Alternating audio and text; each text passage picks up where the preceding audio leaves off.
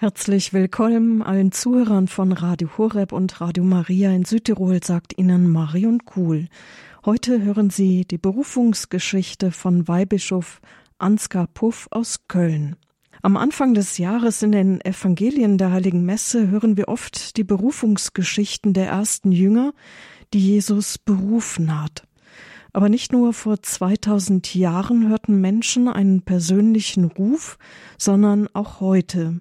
Sie merken, Gott ruft mich, er hat etwas Besonderes mit mir vor und erwartet auf meine Antwort, auf mein Ja zu diesem Plan.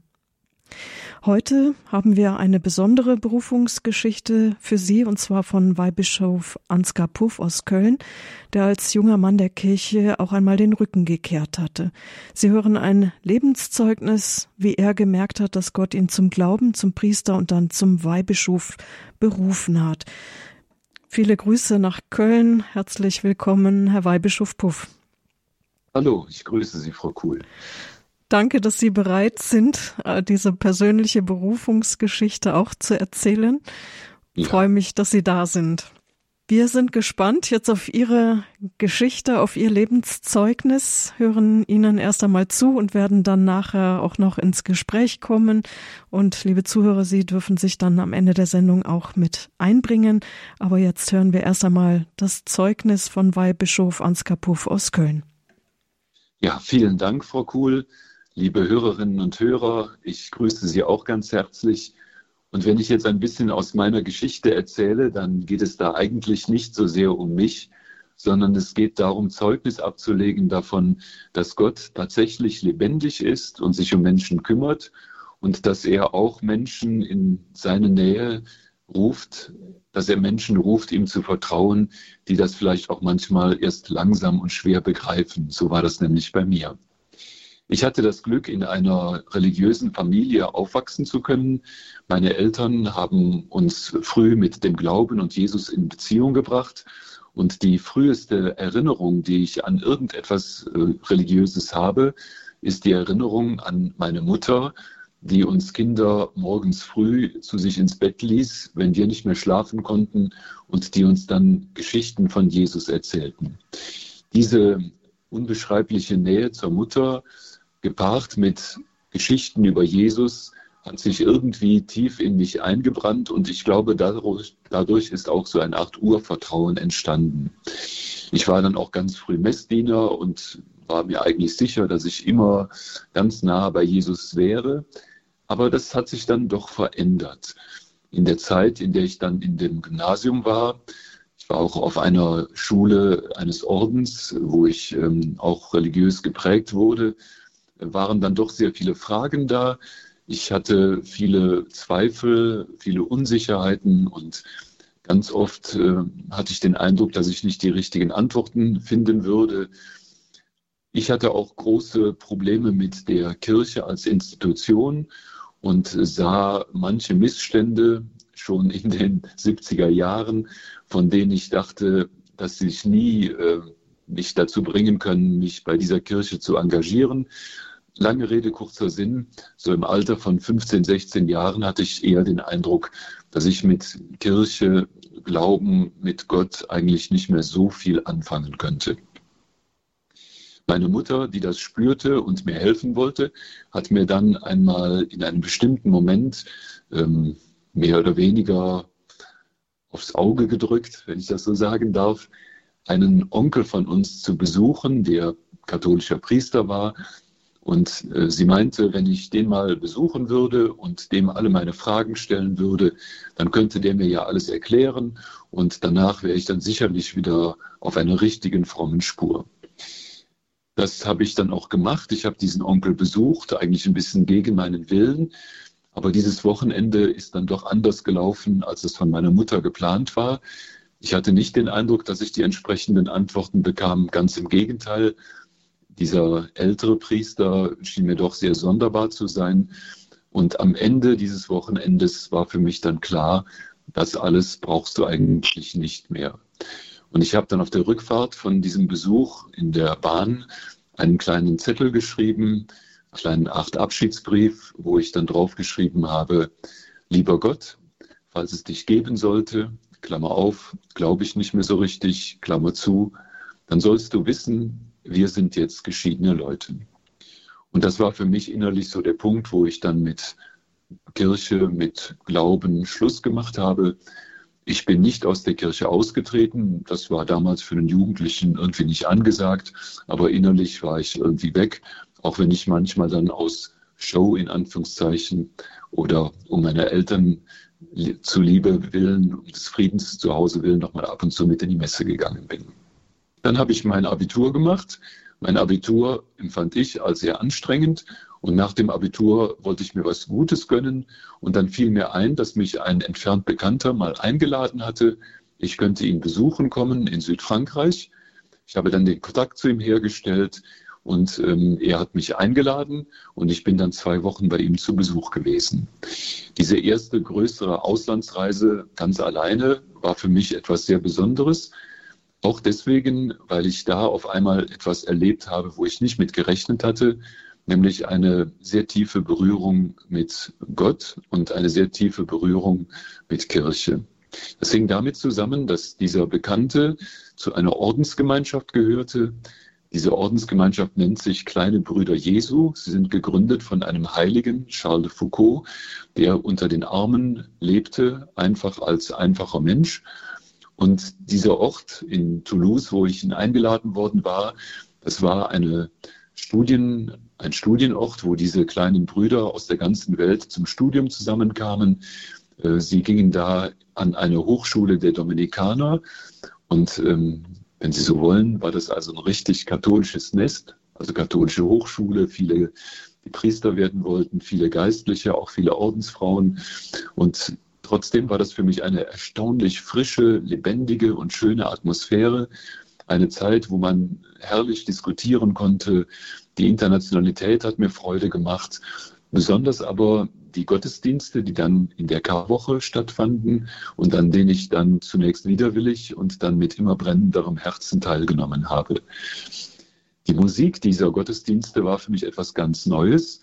Es gab damals in diesem Dominikanerkonvent an der Hochschule einen jungen geistlichen Dominikaner mit Namen André Gous, der anfing selber zu komponieren und der mehrstimmige, orthodox anmutende Gesänge geschaffen hat, die zum Beispiel jetzt auch teilweise von den Gemeinschaften von Jerusalem gesungen werden. Und diese Musik hat mich irgendwie sehr ergriffen, dazu viele persönliche Gespräche. Und als ich dann die Osternacht mitfeiern konnte, hat mich das in der Tiefe sehr angerührt, sodass in mir die Frage nach Gott wieder neu aufgebrochen ist und ich den Eindruck hatte, vielleicht lohnt es sich doch, sich mit diesem Gott weiter zu beschäftigen. Ich erzähle das deswegen auch, weil ich glaube, dass Gott immer Geschichte macht. Meine Berufung war nie irgendwie etwas Magisches oder etwas, wo ich den Eindruck hatte, dass da jetzt irgendwas ganz Tolles, Besonderes passiert. Ich kann im Nachhinein aber sehen, wo Gott Weichen gestellt hat, wo er mir Personen über den Weg geschickt hat und wo ich sagen muss, die haben mir mitgeholfen, dass ich den Ruf Jesu hören konnte und dass ich seinem Ruf folgte. Und eine ganz wichtige Station waren eben diese 14 Tage über die Osterzeit 1974 in Toulouse. Ich war damals gerade 17, 18 Jahre alt. Nachdem ich dann wieder zu Hause war, habe ich zu Hause, wir haben ja in Bonn gewohnt, gesucht, ob es etwas Vergleichbares gäbe, aber nichts gefunden und habe dann versucht, irgendwie geistlich zu überleben und mir vorgenommen, nächstes Jahr Ostern fährst du da wieder hin. Und was da im nächsten Jahr Ostern passierte, nachdem ich dann die Schule fertig hatte und vor der Frage stand, was mache ich jetzt mit meinem Zivildienst? Ich hatte den Kriegsdienst verweigert und musste mir jetzt eine Zivildienststelle suchen. Das erzähle ich Ihnen gerne, nachdem wir ein bisschen Musik gehört haben.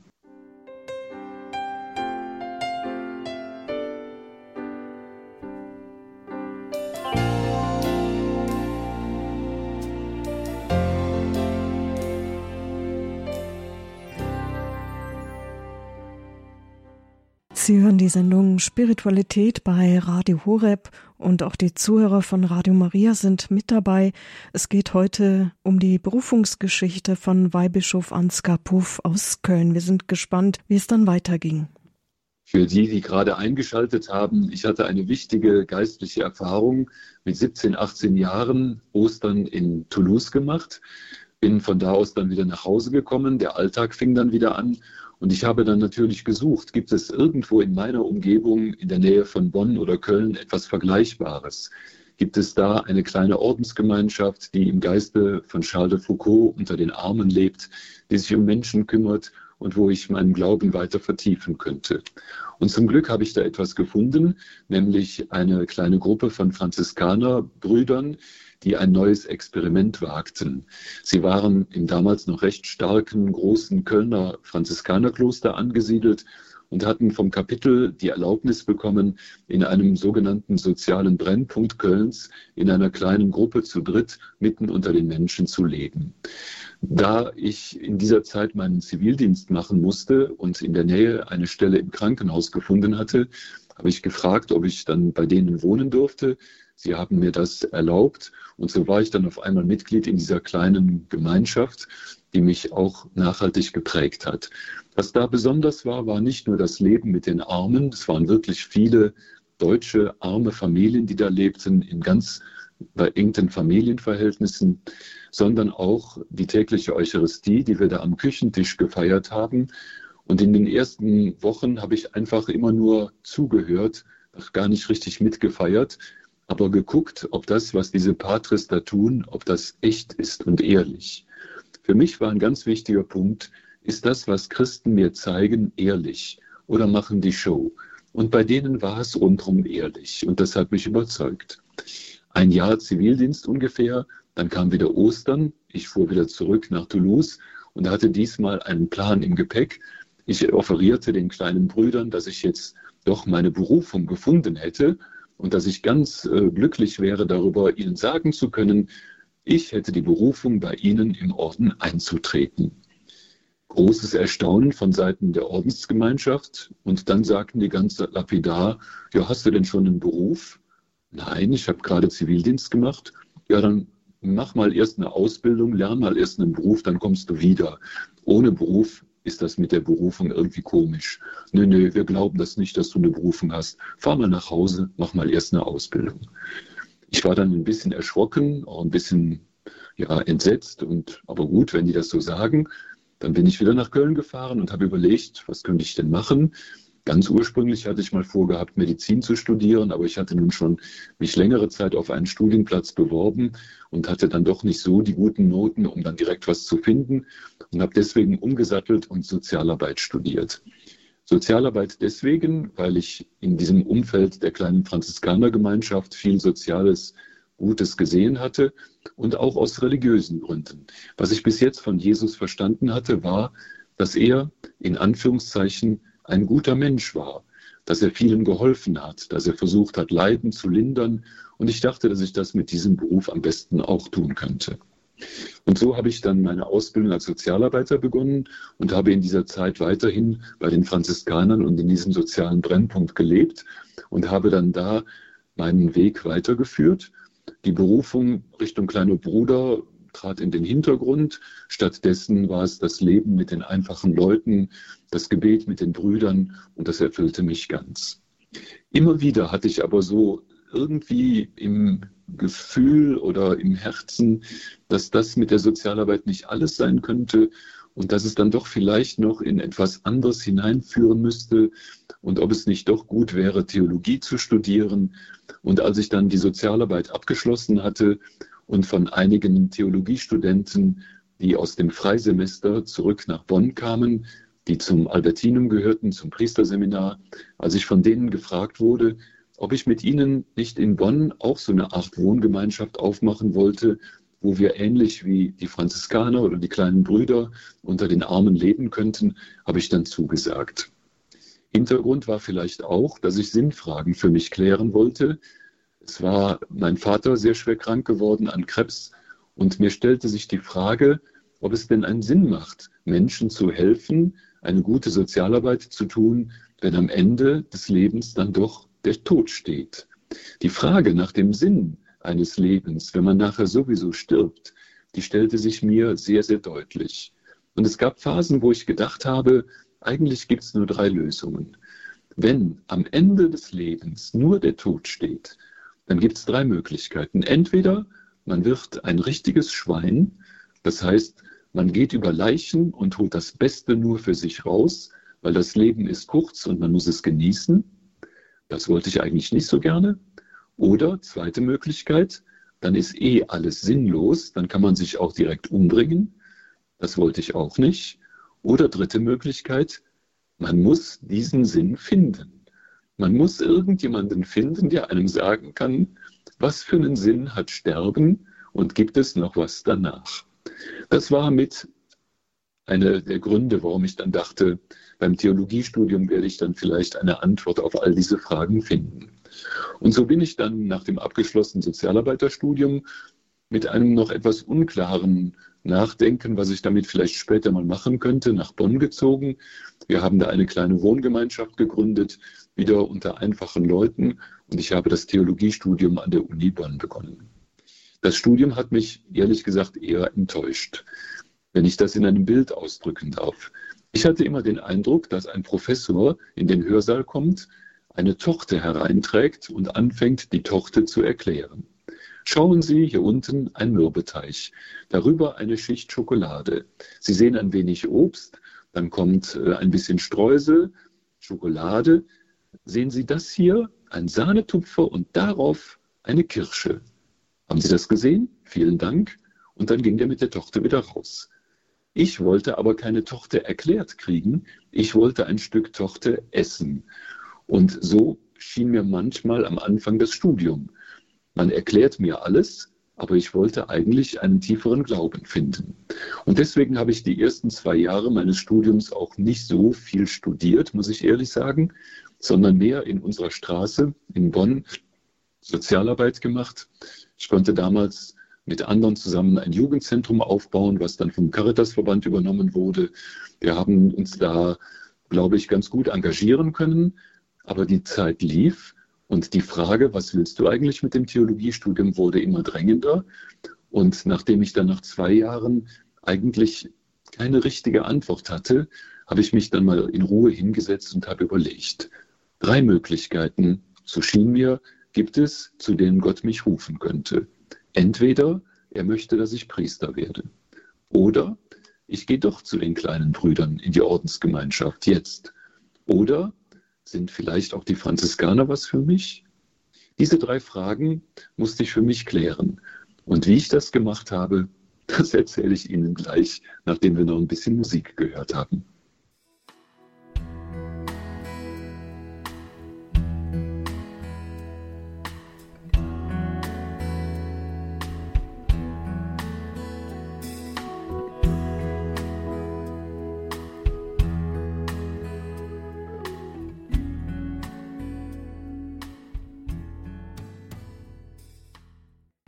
Sie hören hier bei Radio Horeb die Berufungsgeschichte von Weihbischof Ansgar Puff aus Köln. Auch die Zuhörer von Radio Maria Südtirol sind mit dabei. Drei Möglichkeiten sah ich. Was will Gott von mir? Wozu ruft er mich? Ich habe darüber gebetet, ich habe in der Schrift gelesen, ich habe keine Antwort gefunden. Also, so habe ich beschlossen, muss ich jetzt mal selber zur Tat schreiten und probiere es einfach aus drei Möglichkeiten. Erste Möglichkeit Priester werden. Die habe ich dann mal direkt verworfen, weil das wollte ich eigentlich nicht. Ich hatte schon den Eindruck, vielleicht will Gott das, aber ich wollte es nicht, jedenfalls nicht in dieser Form von Kirche und nicht in einer Pfarrei. Das war dann schon mal weg. Blieben ja noch zwei übrig. Dann habe ich gedacht, probier mal erst bei den Franziskanern und habe da 14 Tage mitleben dürfen in dem Kloster, in dem auch das Noviziat war. Und diese Zeit hat mich aber dann relativ schnell zu dem Gedanken gebracht, dass das auch nicht mein Weg sein kann. Ich habe mich dann auch beraten mit einem geistlichen Berater und als der sagte, ja, er sieht das eigentlich auch nicht, war ich ganz glücklich, weil es blieb ja nur noch eins übrig und das war die Ordensgemeinschaft der kleinen Brüder. Ich habe mich wieder an die gewandt, die kannten mich ja noch. Und dann sagten die, ja, du kannst gerne bei uns mal für vier Monate mitleben, um auszuprobieren, ob das der richtige Weg für dich ist, ob Gott dich dahin ruft. Das geht damals in Frankfurt, ähm, aber unter unseren Bedingungen. Wir gehen ja arbeiten, wir suchen dann auch eine Arbeit für dich, du gehst auch arbeiten und du musst ernst machen. Was heißt denn ernst machen? habe ich gefragt. Naja, sagten die Brüder, so wie das im Evangelium steht. Geh, verkaufe, was du hast, und dann kommst du. Das fand ich eine krasse Ansage und habe das dann versucht. Das ist nicht so leicht, den Plunder, den man als Student hat, Bücher und sowas alles zu verkaufen, hat aber einigermaßen geklappt. Das Wichtige war aber, dass ich mein Zimmer, was ich in dieser Wohngemeinschaft, in diesem sozialen Brennpunkt hatte, aufgeben musste. Da zog jemand Neues ein, so dass ich da keine Möglichkeit mehr hatte, hin zurückzukommen. Und so bin ich frohgemut dann mit meinen Sachen nach Frankfurt gezogen. Ich habe gearbeitet auf dem Straßenbau, eine harte Arbeit.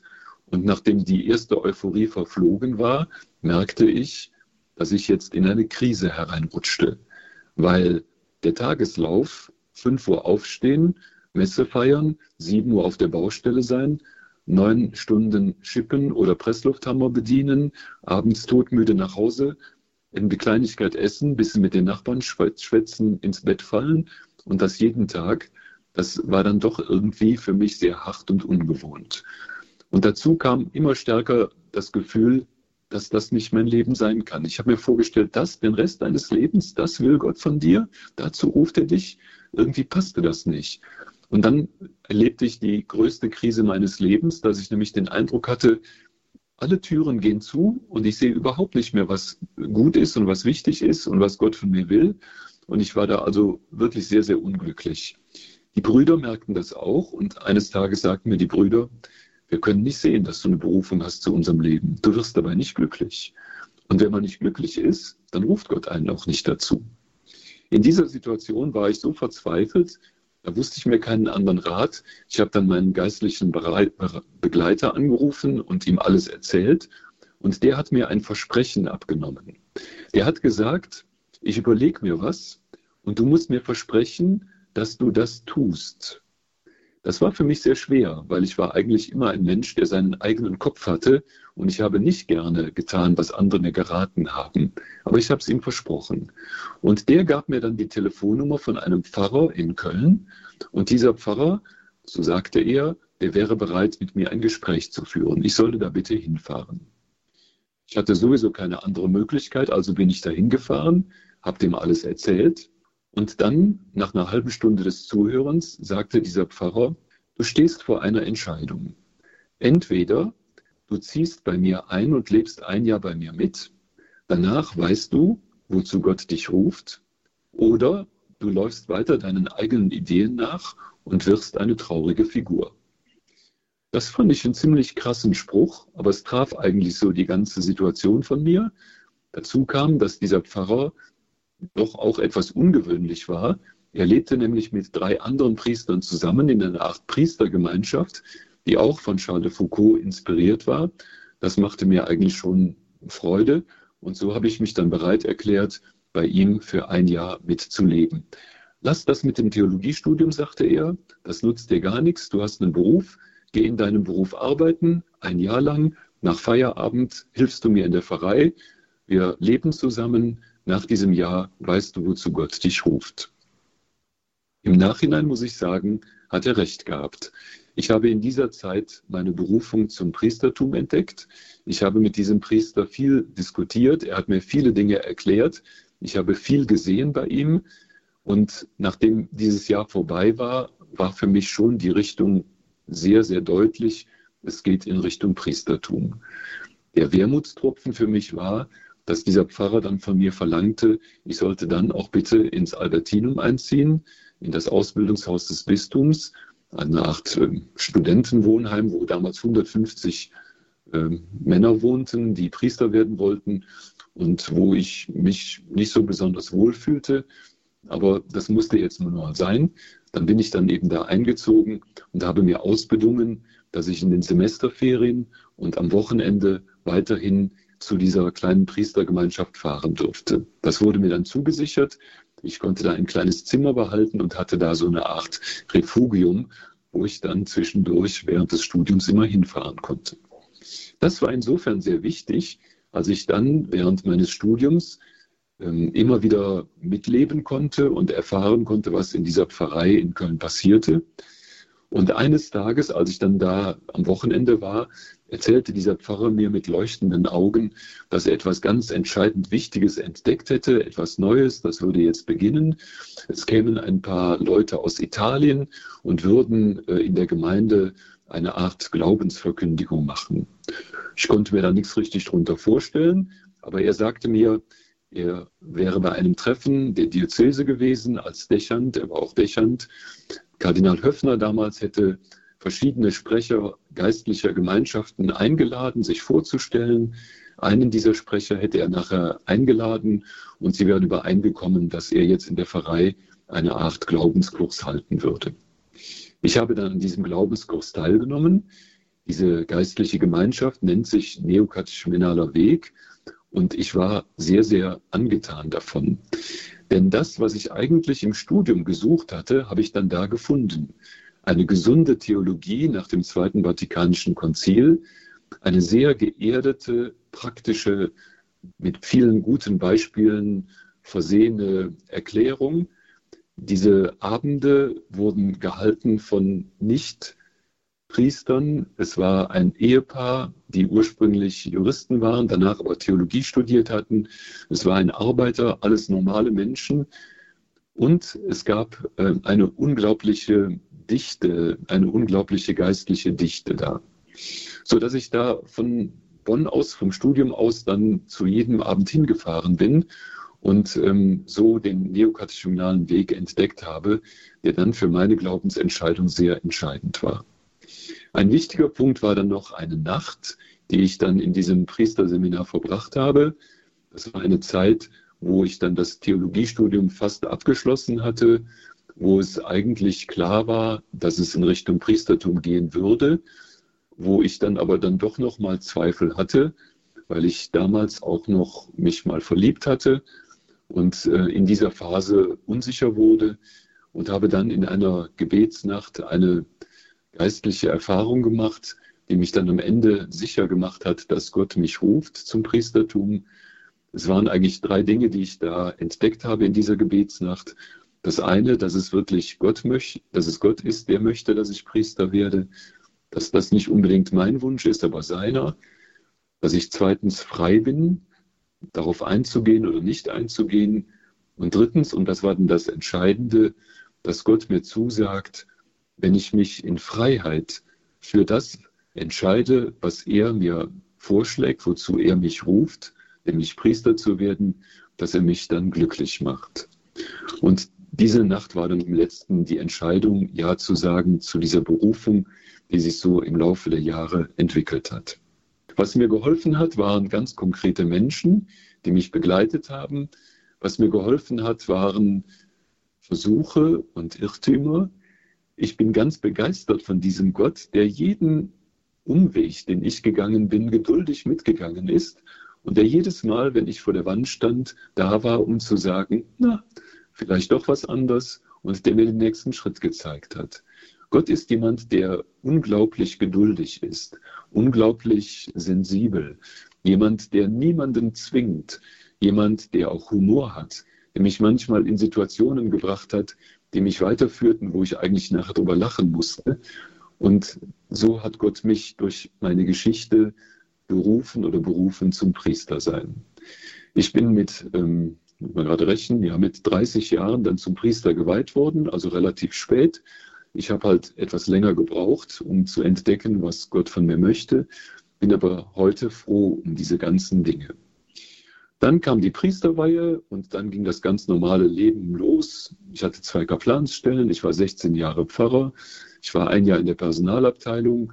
Dann kam die Berufung zum Bischof, die man sich nicht aussucht, sondern das wurde mir dann geschenkt. Mir wurde dann vom damaligen Kardinal Höffner auf einmal eröffnet, dass der Papst Franziskus mich berufen möchte, Weihbischof zu werden, ob ich dazu Ja sagen würde. Das waren jetzt dann alles keine großen Dinge mehr so, die mich in Richtung Berufung geprägt hätten. Was dann nochmal wichtig wurde, war vor zwei Jahren, ich war dafür ein halbes Jahr von meinen Diensten als Weihbischof beurlaubt. Also nicht von den priesterlichen Diensten, aber von den Diensten als Weihbischof. Und zwar deswegen, äh, weil ich als Personalverantwortlicher in einem bestimmten Punkt der Aufarbeitung sexuellen Missbrauchs einen Fehler gemacht hatte. Ich habe das dann äh, zu erkennen gegeben. Unser Kardinal hat mich dann beurlaubt und ähm, ich war dann ein halbes Jahr von meinen Diensten freigestellt. Und das ähm, hat wieder mit einer geistlichen Erfahrung zu tun.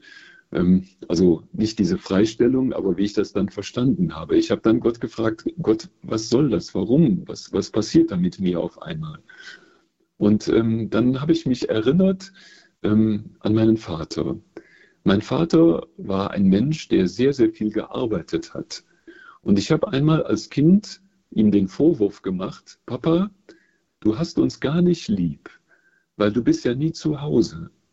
Und dann hat er geantwortet, nein, das verstehst du nicht.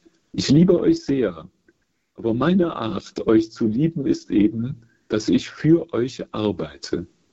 Und ich habe damals als Kind gedacht, schade, ich hätte viel lieber, wenn du einfach da wärst.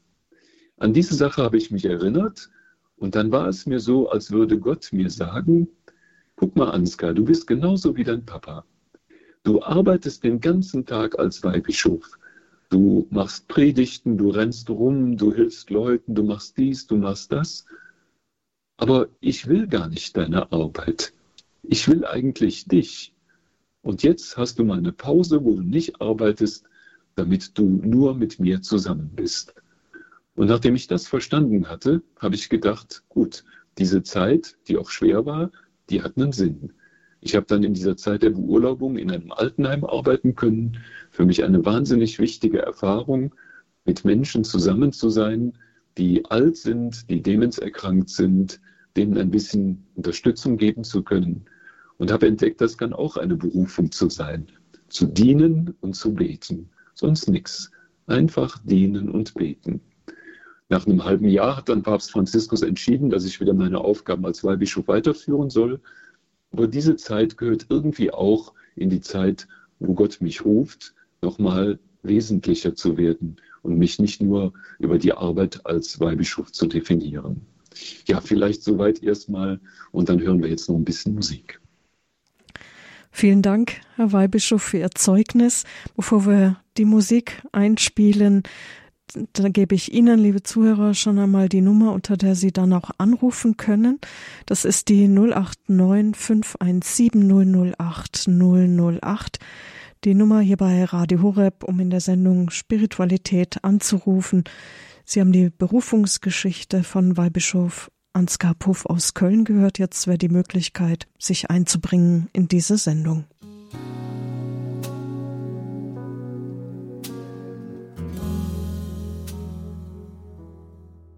Radio Horeb, die Sendung Spiritualität. Heute die Berufungsgeschichte, ein Lebenszeugnis von Weihbischof Ansgar Puff aus Köln. Mein Name ist Marion Kuhl. Sie können hier anrufen bei Radio Horeb unter der 089 517 008 008. Die erste Hörerin meldet sich aus der Schweiz, möchte nur mit Vornamen genannt sein, Frau Marianne. Grüß Gott. Grüß Gott miteinander. Grüß Gott, Herr äh, Weihbischof Ansgar Puff. Hallo, ich habe nicht die ganze Se danke, ich habe nicht Ihre ganze Sendung hören können, aber das wenige, wo ich gehört habe, vielleicht vierte gute 20 Minuten so, hat mich in dem Sinn ähm, beeindruckt und gratuliere. Äh, und genau aus diesem Grund erlaube ich mir da anzurufen. Und zwar wollte ich fragen, also es ist jetzt eine, auch eine allgemeine Frage, weil man hört das immer wieder von verschiedensten Leuten. Es geht absolut, absolut nicht um Berufung. Es geht eher meistens einfach, äh, wo Leute voll im Leben sind oder vielleicht in einem gewissen Alter, äh, wo verheiratet sind und so fort. Wenn sie irgendwie spüren, ja, jetzt geht von den Schwierigkeiten, wo sie allgemein haben, irgendwie nicht weiter. Was würden Sie, also Immer vorausgesetzt, diese Leute sind alle sehr religiös.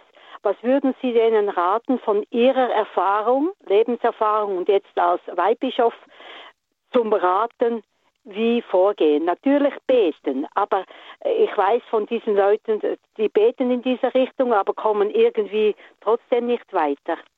Ja, das gibt es schon mal solche schwierigen Situationen. Aus meiner Erfahrung würde ich raten, suchen Sie sich einen guten Begleiter, eine gute Begleiterin, die auch religiös ist, die auch ähm, aus dem Glauben lebt und die ein paar Schritte weiter ist. Man braucht, das ist wie vielleicht, Sie kommen aus der Schweiz, Sie kennen die Berge, man braucht manchmal so einen, so jemand, der einen führt, der einen, wenn man in den Berg geht und weiß nicht genau, wo ist der Weg oder so, dann braucht man einen, der den Weg kennt der also schon mal ein Stück vorgeht und der sagt, hierum geht es, darum ist gefährlich und so. Also ich würde dringend darum, suchen, äh, darum dringend dazu raten, einen Art geistlichen Begleiter zu suchen. Das muss kein Priester sein, das muss ein Mensch sein, der Erfahrungen mit Gott hat und dem einfach die Schwierigkeiten zu erzählen und mit dem über diese Dinge zu sprechen. Ja, äh, das ist eine gute Idee und von Ihrer Erfahrung, um so jemanden Guten zu finden, voraus natürlich auch beten zum Heiligen Geist oder wie soll man da angattigen? Das kommt ja darauf an, wo Sie leben. Also man kann überlegen, ob in der Pfarrei ein Priester ist, der einem einen Rat geben kann. Wenn Sie in der Nähe eines Klosters leben, kann man da vielleicht mal nachgucken. Ähm, das kommt ein bisschen darauf an. Da muss man sich einfach bewegen und gucken äh, in den Kreisen, wo man sich, vielleicht haben Sie einen Bekannten, der jemanden kennt oder so. Da muss man ein bisschen suchen. Das ist nicht ganz leicht, aber das findet man. Viel Erfolg dabei, alles Gute in die Schweiz. Wir haben viele Hörer an der Leitung, deswegen gehen wir jetzt zum nächsten, Herr Stefan Luray aus Essen. Herzlich willkommen. Herzlich willkommen. Erstmal ein gesegnetes neues Jahr. Auch den Herrn Weihbischof Ansgar Puff, den ich auf dem Kölner Dom verfolge, äh, Bibel TV Heilige Messe morgens schon mal. Und ich wollte sagen, ich war von dem Zeugnis unwahrscheinlich beeindruckt äh, was er gegeben hat. Und ich habe da auch viele Parallelen in meinem eigenen Leben so gefunden, wenn ich das mal so sagen darf, wo ich immer wieder merke, dass Gott führt, wenn man betet und wenn man vor allen Dingen sich auf Gott auch einlässt in der Heiligen Messe oder auch in der Beichte und wenn man sich auch führen lässt durch Priester, die man, denen man vertrauen kann. Und ich muss sagen, ich war wirklich sehr, sehr beeindruckt von diesem Zeugnis, was der Herr Weideshoff da gegeben hat. Danke für den Anruf. Der Weihbischof hört Sie auch. Der, ja, vielen Dank. Ja, alles Gute nach Essen. Viele Grüße. Dankeschön. Gottes Segen auch für Ihren Sender. Danke. Ja. Wiederhören und auch Ihnen ein frohes neues Jahr.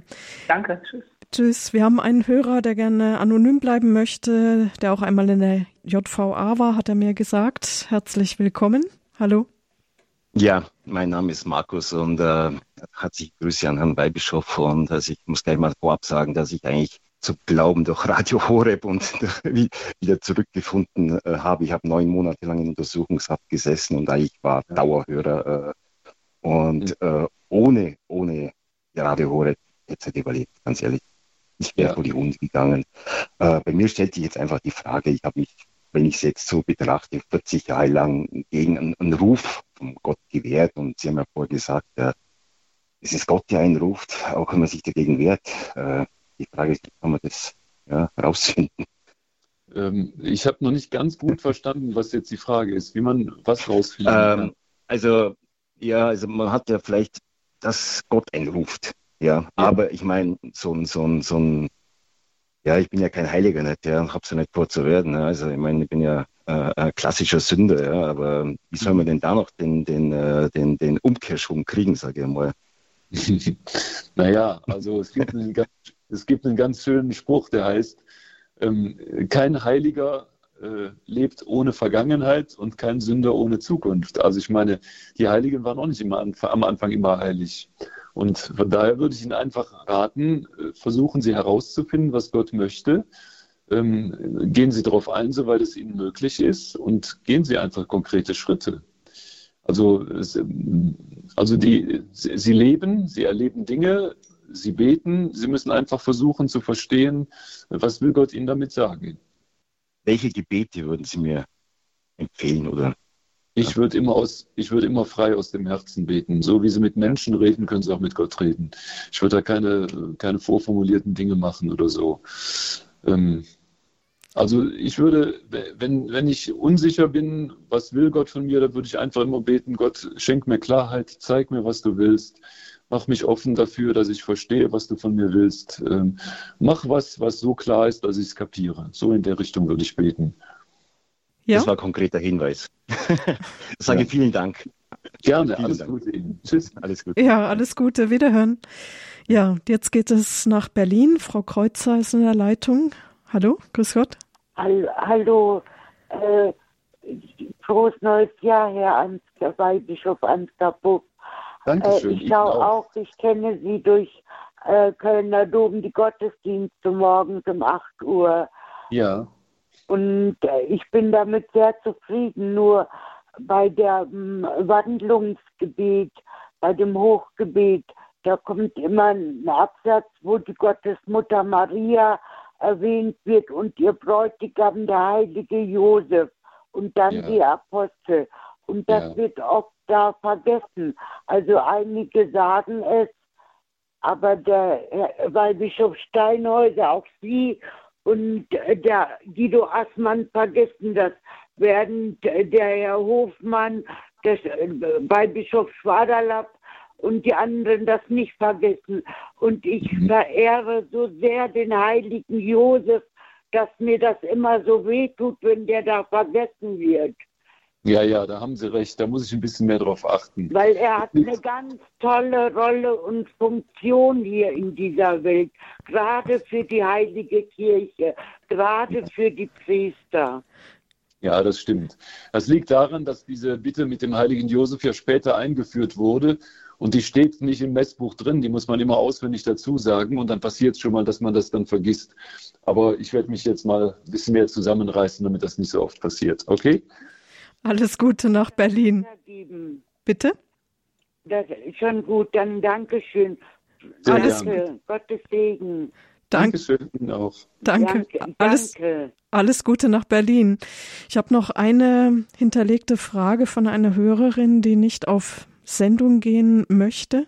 Ich weiß nicht, ob es vielleicht etwas für ein privates Seelsorgegespräch eigentlich ist. Es schien so, dass sie Tabletten nehmen muss, krank ist, vielleicht sogar Richtung Depression, ist nicht mehr fähig zur Beichte zu gehen, hat aber das Gefühl, dass sie viele Sünden hat. Ob es reicht, wenn sie Jesus um Verzeihung bittet, um wahre Reue bittet, um ja mit ihm wahrscheinlich im Frieden zu sein. Ob ja, ja, auf jeden Fall ist das wichtig. Also ich glaube, das ist schon eine ganz, ganz wichtige Sache. Das soll sie ruhig so weiter tun. Und ähm, dieses Innere, es geht ja ums Herz, das innere Herz. Also wenn sie mit ganz ehrlichem Herzen äh, sagt, Jesus, ich, mir tut das leid, ich möchte mich ändern, hilf mir dabei, dann wird Jesus dieses Gebet erhören und wird ihr helfen. Da kann sie ganz sicher sein. Danke. Dann die Hörerin war sicher jetzt noch mit dabei und um zuzuhören.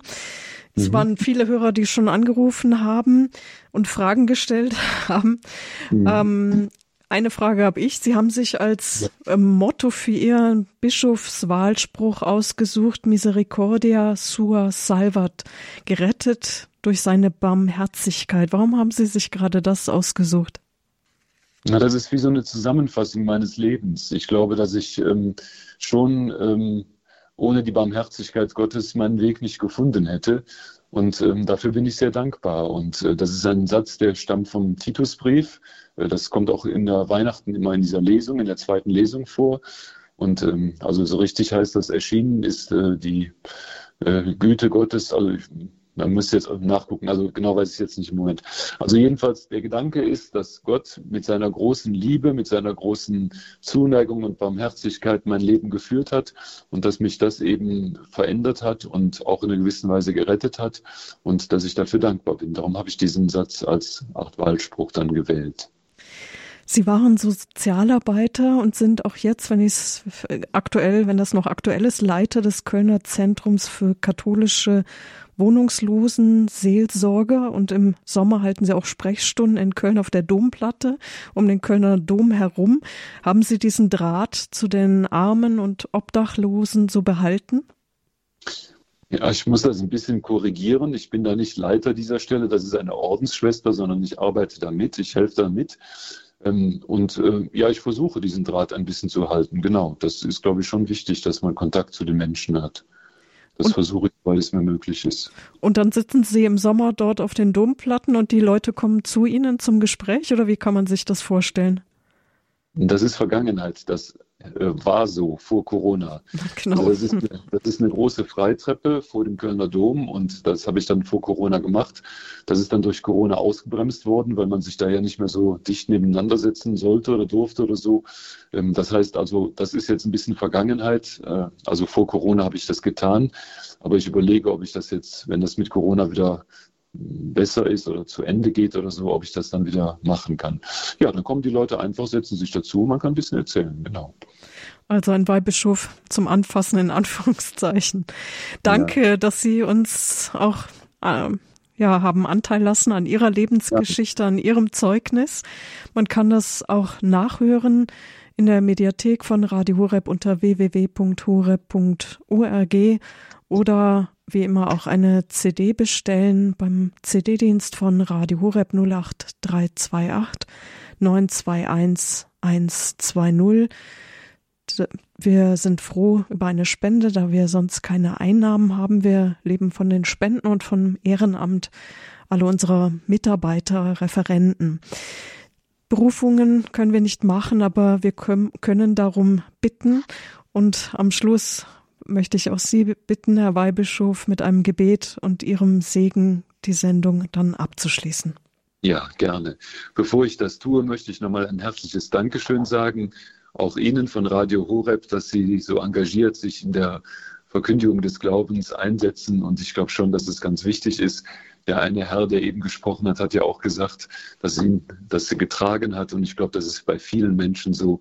Von daher auch nochmal ein ganz herzliches Dankeschön und auch Dankeschön, dass ich mit in die Sendung kommen durfte. Ja, dann lassen wir miteinander beten. Im Namen des Vaters, des Sohnes und des Heiligen Geistes. Amen. Amen. Herr Jesus Christus, du bist auf die Erde gekommen, damit wir Menschen ahnen, wie sehr Gott uns liebt. Du bist gekommen, damit Menschen, die von sich selber nichts mehr halten, weil sie meinen, dass sie nichts wert wären, dass diese Menschen neues Vertrauen haben. Du bist gekommen, um Sünder zu rufen, um Armen zu helfen.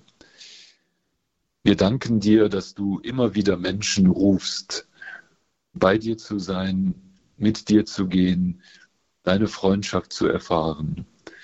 Wir danken dir, dass du uns alle rufst, als Christen zu leben und dass du uns die Kraft schenkst, wie Salz in dieser Gesellschaft zu wirken. Wir bitten dich aber auch, dass du die besonderen Berufungen, die Menschen entdecken können und die wir in der Kirche brauchen, stärkst und förderst. Du weißt, Herr, dass wir zu wenig Priester haben. Darum bitten wir dich, sende Arbeiter in deinen Weinberg. Du siehst auch, Herr, die Schwierigkeit in vielen Ehen und dass es wenige christliche Ehen gibt. Aber gerade diese Berufung zur christlichen Ehe ist so wichtig. Schenke Jugendlichen ein waches Herz, dass sie diese Berufung entdecken können. Und wir bitten dich auch, dass die Menschen, die vielleicht alt sind und meinen, dass sie keine richtige Berufung mehr hätten, dass sie nichts mehr tun können, weil sie vielleicht auch krank sind, ihre Berufung zum Gebet entdecken, durch das sie viel Gutes tun können und die Menschen und die Kirche tragen können. Schenk uns eine Offenheit für deinen Ruf und hilf uns, dass wir auf diesen Ruf eingehen können. Schenk uns dazu deinen Geist. Darum bitte ich dich durch Christus, unseren Herrn. Amen. Amen. Und so segne alle, die jetzt als Zuhörer in unserer Sendung sind und waren und alle Menschen, die mit ihnen verbunden sind, der allmächtige und gute Gott, der Vater und der Sohn und der Heilige Geist. Amen. Amen. Danke und viele Grüße nach Rom, äh, nach Rom sage ich schon, nach Köln. Das Rom am Rhein sagt man ja auch. Ja. Alles Gute für Ihren weiteren Weg. Danke. Ein herzliches Dankeschön, Frau Kuhl, und alles Gute Ihnen und den Hörern auch. Danke, auf Wiederhören. Auf Wiederhören. Danke auch Ihnen, liebe Zuhörer, fürs Dabeisein. Alles Gute wünscht Ihnen Marion Kuhl.